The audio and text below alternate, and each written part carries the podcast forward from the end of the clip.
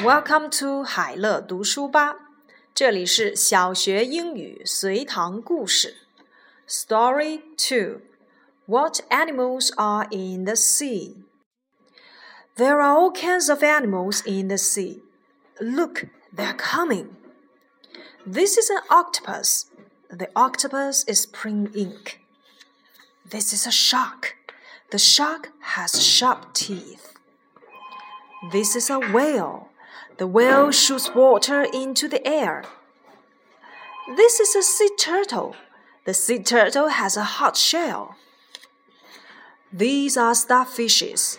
The starfishes have five legs. These are angelfishes. The angelfishes have beautiful colors. This is a lobster. The lobster has strong claws.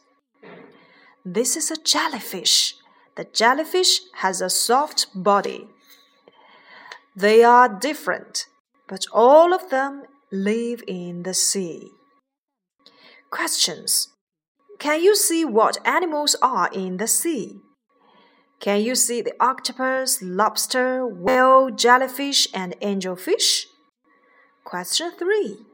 Do you like animals in the sea? Question 4.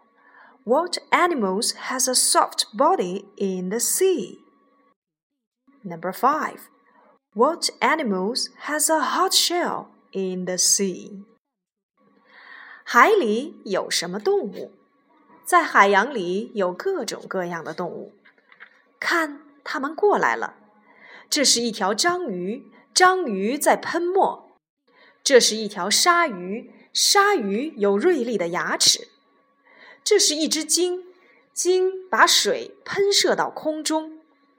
这是一只海龟，海龟有一个坚硬的壳。这些是海星，海星有五条腿。这些是蝴蝶鱼，蝴蝶鱼有美丽的花纹。这是一只龙虾，龙虾有强壮的爪子。这是一个水母，水母有一个柔软的身体。